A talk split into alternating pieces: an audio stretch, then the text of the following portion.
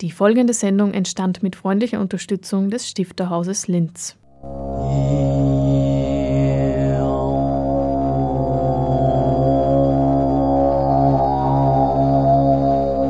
Literatur im Radio.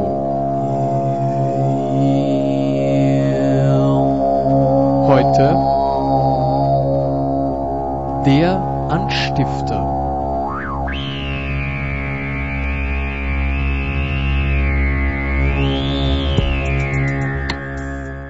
Liebe Hörerinnen und Hörer, ich begrüße Sie zum Anstifter, dem auditiven Literaturmagazin des Stifterhauses im Kultur- und Bildungskanal von Radio Froh. Corinna Antelmann mit ihrem Roman Hinter die Zeit und Mario Kessner mit seinen Erzählungen Kein Meer sind meine heutigen Gesprächspartner. Am Mikrofon Hannelore Leindecker.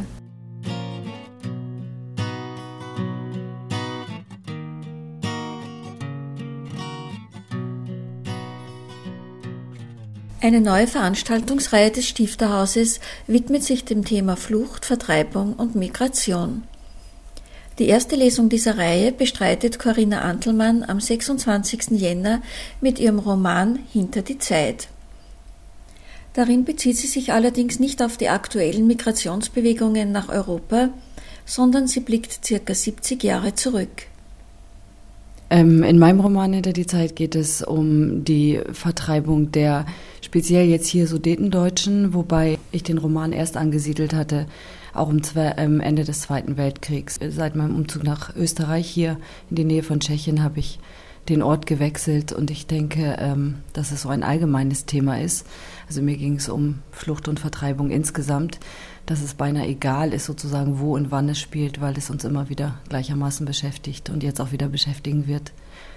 Das Thema ist ein bisschen älter, also dass ich es angegangen bin und dass es jetzt so, man muss ja fast sagen, äh, leider aktuell geworden ist, ähm, konnte ich nicht wissen, als ich begonnen habe, darüber zu schreiben. Da hat mich tatsächlich eine Aufarbeitung der Vergangenheit interessiert. Und umso dringlicher finde ich es jetzt wieder, sich auch damit zu beschäftigen, also auch zu wissen, dass auch wir alle unter Umständen Wurzeln haben im Vertriebensein und auf der Flucht gewesen sein. Und wie sind Sie insgesamt auf diese Idee gekommen, also auch die, ähm, die Geschichte, in die diese Fluchtgeschichte eingebettet ist, die Geschichte der Protagonistin? Ähm, ich habe selber einen Vertreibungshintergrund insofern, als meine Großeltern und auch meine Eltern noch vertrieben worden sind, aus Schlesien allerdings. Und äh, mich das zunehmend interessiert hat, mich damit zu beschäftigen, auch aufgrund der Erzählungen meiner Großtanten und Großeltern. Und ich habe dann begonnen, sehr viel darüber zu lesen, weil es sehr spät erst dazu gekommen ist, dass die Betroffenen selber darüber gesprochen haben. Das war ja lange tabu, damit es nicht in irgendeine Ecke gedrängt wird von, wir wollen unsere Heimat zurück ähm, sondern dass es darum geht, wie fühlt man sich als gleichermaßen Schuldiger, also in dem Falle Deutscher, die die Krieg angezettelt haben, und trotzdem auch im Opfer sein.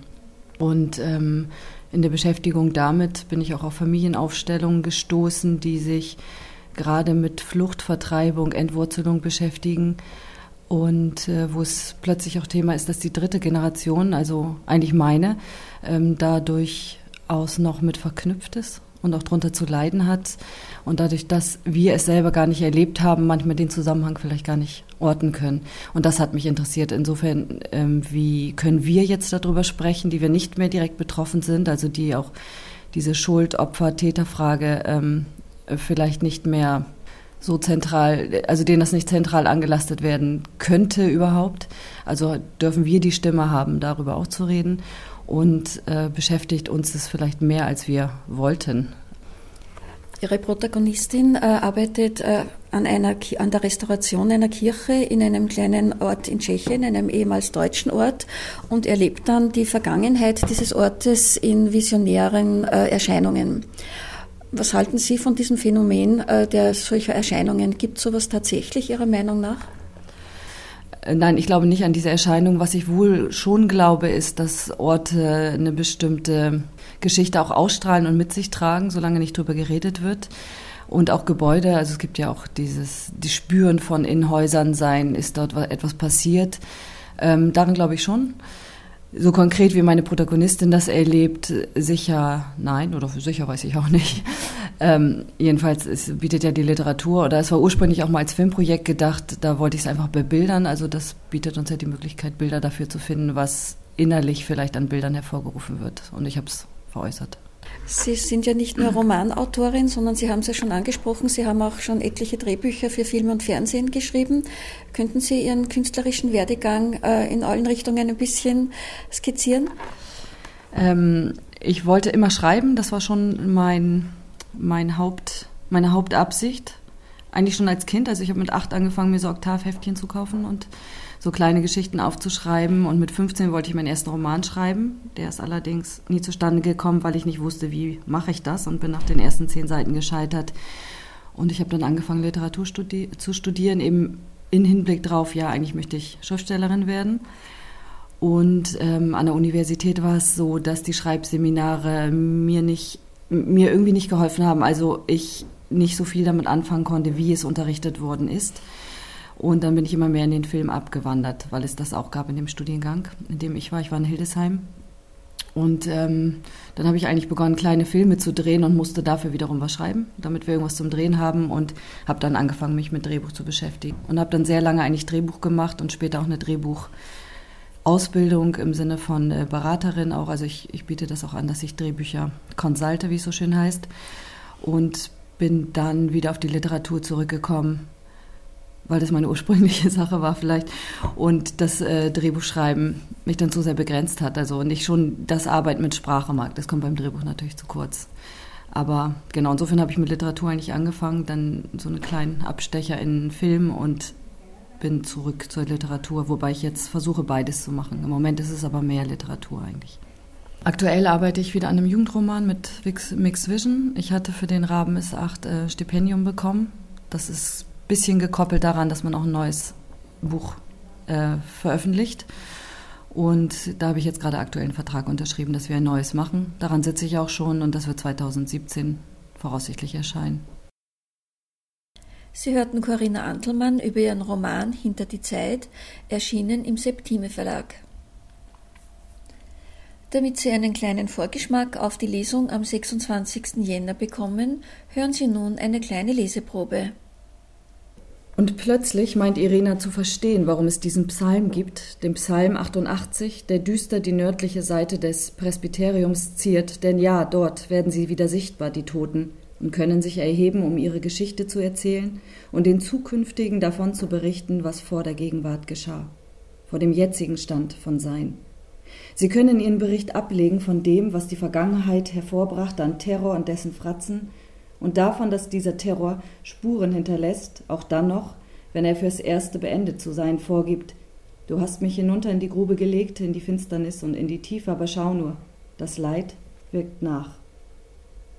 Dem Psalm gibt es schon viel länger als den aktuellen Krieg, in dem Irina sich gerade befindet, und seine Abbildung ist lange vor dieser Zeit in die Kirche gepinselt worden, zu einer Zeit, die weiter in die Vergangenheit hineinragt als dieser Wahnsinn, der augenblicklich geschieht und gegen den gelegentliche Halluzinationen Kinderspielchen sind. Vergleichbaren Wahnsinn aber gab es immer. Wieder und wieder Wahnsinn, denkt Irina, aber kaum jemanden, der sich dafür interessiert, was dieser Wahnsinn mit dir macht. Ganz zu schweigen von denen, die noch folgen werden, aber Wahnsinn ist noch gelinde ausgedrückt. Angesichts der Sprachlosigkeit müssen alle Ausdrücke kapitulieren. Der jungen Frau gelingt es, sich einen Weg durch das Getümmel zu bahnen. Sie taucht ins Innere der Kirche ab und wird aufgenommen in den Raum, der den Flüchtenden Geborgenheit verheißt. Und auch Irina erreicht in dem Moment die Kirche, als direkt vor ihr die Partisanen die Treppenstufen zum Portal hinaufdrängen. Stopp. Die Gewalt macht vor nichts und niemandem Halt, nicht einmal vor diesem Ort. Warum sollte sie das auch tun? Weil ich es kurzzeitig glauben wollte, heiliger Ort, dass ich nicht lache. Was bedeutet heilig? Wer bestimmt, was wem wann heilig sein sollte? Ein willkürlich als heilig bestimmter Ort ist nur so lange heilig, wie die Gewalt unter dem Deckel bleibt. Aber dann, aber wenn, dann wehe. Die Partisanen rütteln an dem Knauf des Portals, es treibt sie weiter dort hinein, und das, was sie sind und das, was sie zu tun planen, hat mit dem Bösen dennoch ebenso wenig gemein wie die Kirche mit dem Heiligen.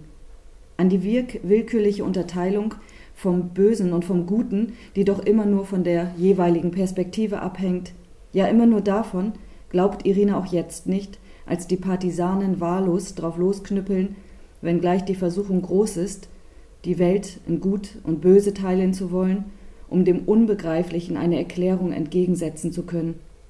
Eine schlichte Erklärung. Aber auch, wenn sie manches zu ignorieren verstand, sie weiß ja, wer, wo, wann, wie diesen Krieg in Gang setzte und damit die Welle der Gewalt ins Rollen brachte, deren Zeugin sie nun ist, oder ist sie längst mehr als nur Zeugin?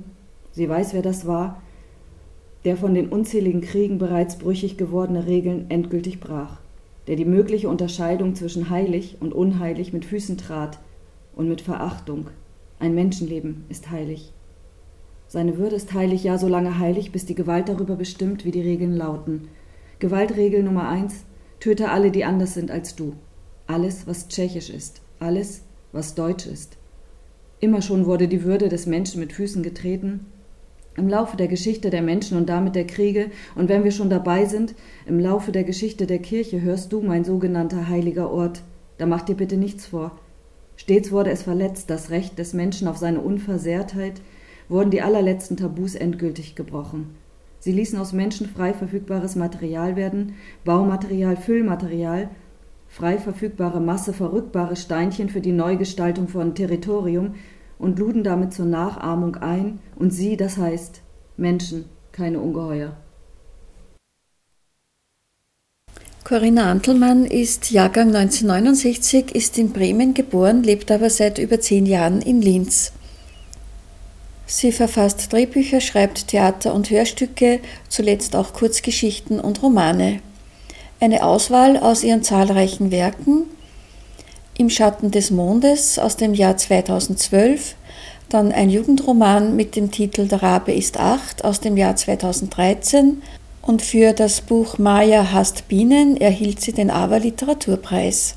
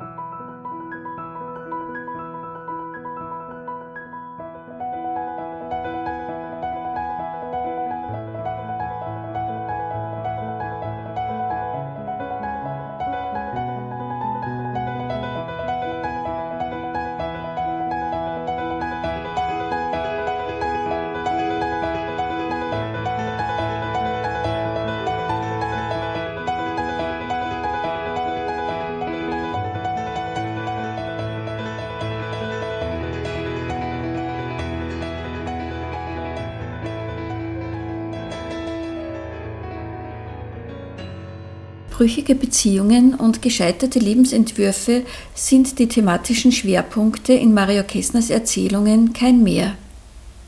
Darin erweist er sich als sehr genauer Beobachter und ich habe mit ihm darüber gesprochen, wie er zu seinen Ideen kommt. Ähm, die Ideen äh, kommen einerseits aus eigenen Wahrnehmungen, aus Beobachtungen, äh, aus Gesprächen und wenn mich dann ein Thema interessiert, dann versuche ich das in äh, in einen Text äh, zu bringen, eine Kurzgeschichte, in eine Erzählung. Und es gibt immer einen konkreten Ausgangspunkt und wie sich der dann weiterentwickelt, das ergibt sich dann während des äh, Schreibprozesses. Und bei diesem Erzählband gibt es eben so einen äh, roten Faden, den Sie schon angesprochen haben. Es geht meistens um brüchige Lebensentwürfe. Äh, mich hat die Frage interessiert, ähm, ab wann gibt es einen Moment, an dem ursprünglich gedachtes Glück zum Unglück wird? Weil jedes Unglück ist ja ursprünglich einmal als Glück gedacht. Und diesen Moment zu finden, ab wann äh, Beziehungen brechen, soziale Bindungen brechen und Lebensentwürfe scheitern, das habe ich versucht, äh, mit diesen vier Erzählungen rauszuarbeiten. Sie haben schon gesagt, dass sich die Geschichte dann erst entwickelt. Ähm, wie geht es mit Ihren Figuren? Ähm, kann es sein, dass sich die im Laufe des Schreibens verselbstständigen oder äh, steht das von vornherein fest, wie die sich entwickeln werden? Also es steht zum großen Teil eigentlich äh, am Beginn des Schreibens schon fest. Also ich habe, wenn mich äh, immer ein Thema interessiert, immer eine konkrete Figur oder mehrere Figuren im Kopf. Und wie sich die dann entwickeln, zueinander stehen, das weiß ich meistens schon am Beginn des Schreibprozesses. Es kann allerdings sein, dass vielleicht äh, die eine oder andere Figur sich sozusagen dann noch reinschleicht in die Erzählung, die ich dann im Vorhinein gar nicht äh, vermutet habe, dass sie vorkommen könnte. Und mögen Sie Ihre Figuren? Ähm, ich zu einem gewissen Grad schon. Ich versuche diese Figuren äh, zu verstehen mit ihren Problemen. Äh, manche können dann allerdings ähm, Eigenheiten entwickeln, die mir eigentlich fremd sind und die mir dann vielleicht sogar selbst auch etwas Angst machen. Und gibt es vielleicht für die eine oder andere Eigenschaft der Figuren reale Vorbilder? Zum Teil ja, ähm, wie eingangs erwähnt, durch äh, Beobachtungen, durch Wahrnehmungen, durch Geschichten, die ich höre, durch Erzählungen oder es kann auch einfach reichen, mit dem Bus zu fahren und Gespräche mit anzuhören. Also ich fahre jeden Tag äh, mit dem Bus und es kann dann einfach nur ein Gesprächsfaden mich schon dazu führen, mir vorzustellen, wie dieses Gespräch äh, weiter sich entwickeln könnte, wie die Figuren zueinander stehen könnten.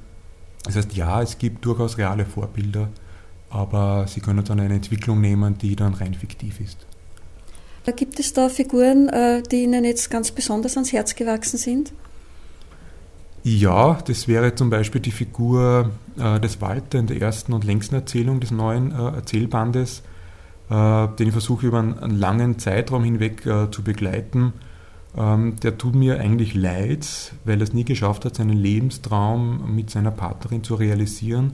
Und er kommt an einen Punkt an, in dem alles zerbricht.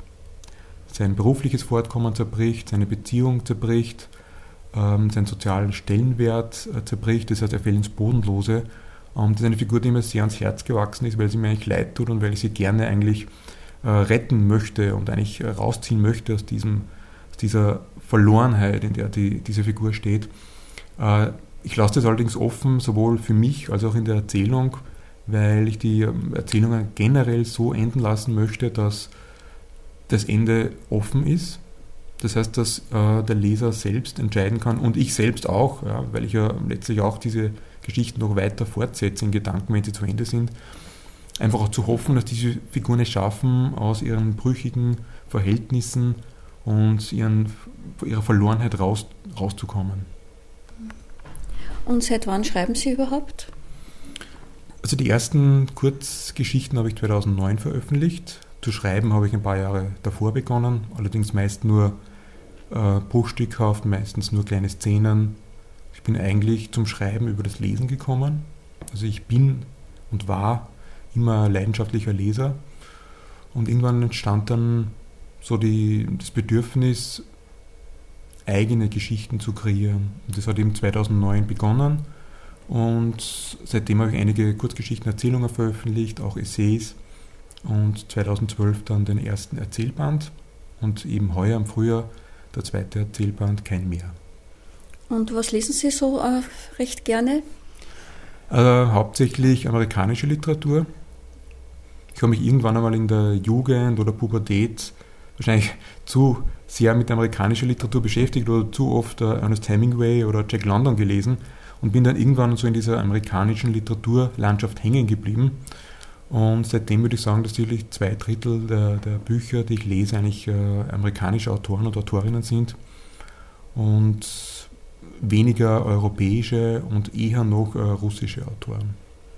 Und man kann eigentlich auch sagen, dass diese amerikanischen Autoren, die diese Short Stories schreiben, auch ein gewisses Vorbild für ihr Schreiben sind, oder? Auf jeden Fall, ja. Also die, die Kurzgeschichte und die Short Story hat in Amerika einen ganz anderen Stellenwert als in unseren Breiten. Bei uns ist es so, dass die Kurzgeschichte meist als so eine Art Fingerübung für die Königsdisziplin Romanen angesehen wird.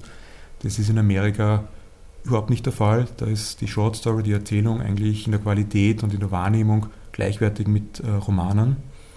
Und was mir an, an, Kurzgeschichten oder Erzählungen gefällt, ist einfach ein, ein, ein sehr konzentriertes Schreiben, weil man immer genau diese Trennlinie finden muss zwischen nicht zu viel zu erzählen, um dem Leser Freiraum zu lassen, aber auch nicht zu wenig zu erzählen, um den Leser am Weg durch die Geschichte nicht zu verlieren. Und diese Art des konzentrierten Schreibens, die, die gefällt mir einfach äh, sehr, hat mir immer schon gefallen beim Lesen und jetzt auch beim Schreiben. Sie haben vorhin gesagt, dass für die amerikanischen Autoren also die Kurzgeschichte eine eigenständige Gattung ist, während es bei uns eher so eine Art Fingerübung äh, sei. Äh, wie ist das jetzt für Sie? Äh, bleiben Sie dabei oder planen Sie auch was Größeres? Vorläufig glaube ich, dass ich bei der ähm, Prosaform der Erzählung bleiben werde, weil mir das sehr ans Herz gewachsen ist und weil ich mich äh, in dieser kurzen, konzentrierten Form sehr wohl fühle, aber durchaus beabsichtige, einen Roman zu schreiben. Es gibt äh, bereits einige Szenen dazu, die ich schon äh, ausformuliert habe. Ähm, wird allerdings sicherlich noch sagen wir, ein, zwei Jahre dauern, bis es eine, eine Form hat, mit der ich inhaltlich und der Form her zufrieden bin und dann einmal versuchen, ähm, vielleicht ein, ein Roman äh, nach dem nächsten Erzählband, den ich jetzt mal beabsichtige, dann sozusagen nachzuschießen. In dem folgenden Auszug aus der Erzählung an der Grenze lernen Sie nun diesen Walter kennen, der dem Autor seinen eigenen Aussagen zufolge etwas leid tut. An der Grenze. Ein heißer Sommernachmittag. Ein Bahnhof im Vorort einer großen Stadt. Drei Gleise, nicht überdachte Bahnsteige. Glühender Beton. Das Bahnhofsgebäude liegt verlassen da. Ein Zug fährt langsam von der Stadt kommend ein. Die Türen öffnen sich und der Bahnhof erwacht für ein paar Minuten aus seiner lethargischen Starre. Walter steigt mit Verzögerung aus dem hinteren Waggon. Die Schultern nach unten gedrückt, blasses Gesicht, kurze braune Haare, dunkler Anzug. Er blickt, einer Gewohnheit folgend, mit zugekniffenen Augen in den heute wieder fast wolkenlosen Himmel. Dann folgt er einer anderen in die kleine, kühle Bahnhofshalle mit dem gelangweilt hinter dem Schalter sitzenden Mann. Die Glasscheibe ist schmutzig und verschmiert. Er geht vorbei am laut summenden Getränkeautomaten, vorbei an dem Ständer mit verstaubtem Werbematerial für Zugreisen. Schließlich steht er am kleinen, halb im Schatten liegenden Bahnhofsvorplatz. Die Wege der Menschen trennen sich. Manche verabschieden sich, manche lösen stumm ein Schloss von ihrem Fahrrad. Manche steigen als Fahrer oder Beifahrer in ein Auto und manche wenige gehen, wie Walter, zu Fuß weiter, Richtung Westen, die Straße hinauf zu der weitläufigen neuen Siedlung am Rand des Dorfes. Er holt tief Luft. Seine Brust spannt im Hemd. Mit einer raschen Bewegung befreit sich Walter von seiner blauen Krawatte, öffnet den obersten Hemdknopf, dann noch einen. Er schaut einer jungen Frau in einem kurzen grünen Sommerkleid nach. Ein Blick, der für andere beiläufig aussehen soll, hinter dem sich jedoch eine tiefliegende Sehnsucht verbirgt. Dann reißt er seinen Blick los und lässt den Bahnhof hinter sich. Er dreht sich noch einmal kurz um und blickt zu einem seit längerer Zeit auf einem Gleis abgestellten alten Bauwaggon. Rostend und mittlerweile mit hohem Gras und Unkraut zugewachsen. Heute Morgen interessierte sich die Polizei für den Waggon. In der Nacht zuvor waren alle Scheiben durch Steinwürfe zu Bruch gegangen. Die auf ihren Zug warteten, beobachteten am Morgen interessiert die Spuren sichernden Polizisten. Wenn Sie noch mehr von Mario Kästner hören wollen, dann sollten Sie am 21. Jänner ins Stifterhaus kommen, denn da wird er um 19.30 Uhr aus seinen Erzählungen mit dem Titel Kein Meer lesen. Mario Kästner ist 1976 in Wien geboren studierte Handelswissenschaften, Kunstwissenschaft und Philosophie in Linz und Straßburg.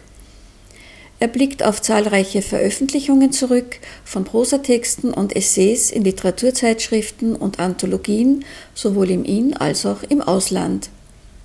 Er ist Mitglied des Pen Clubs und er lebt und arbeitet in Linz.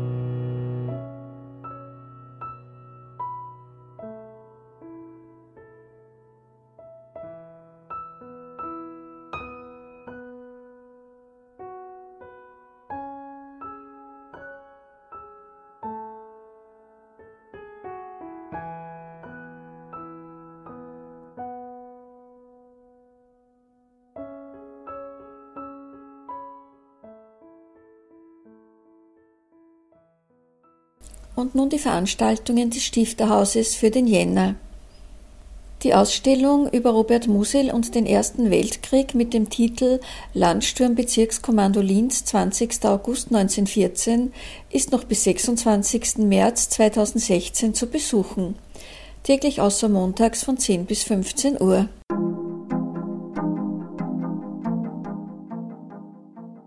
Das Jänner-Programm beginnt am 12. Jänner um 19.30 Uhr mit einer Buchpräsentation. Patricia Brooks, Judith Nicker-Pfeiffer, Marianne Jungmeier und Erika Kronabitter präsentieren ihre Werke.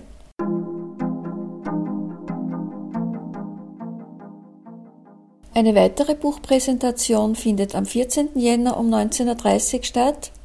Und zwar lesen Daniela Emminger aus ihrem Roman Die Vergebung muss noch warten und Lydia Haider aus dem Roman Kongregation. Eine Veranstaltung von Mundart Neu steht am 18. Jänner auf dem Programm. Es lesen Leopold Schöllhuber, Markus Simanko und Christine Tippelreiter.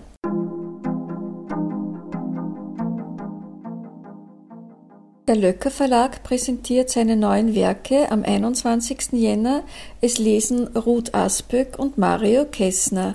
Ruth Asböck liest aus ihrem Roman Jadran heißt die Adria und Mario Kessner aus seinen Erzählungen mit dem Titel Kein Meer.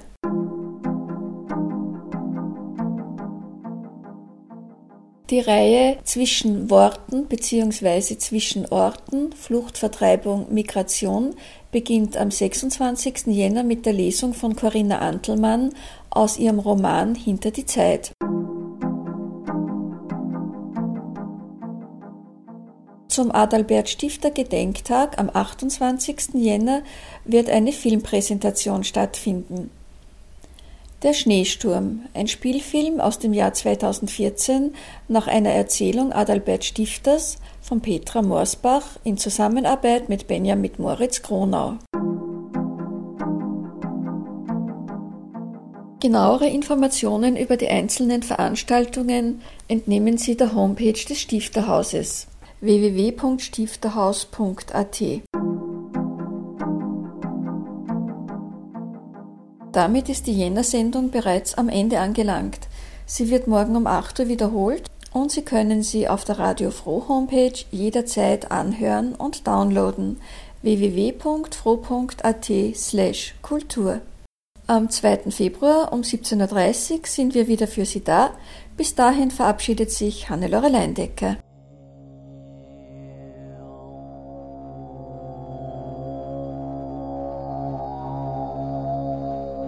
Literatur im Radio.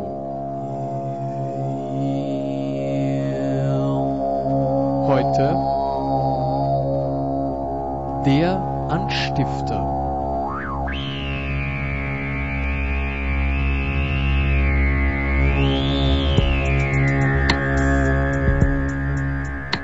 And just how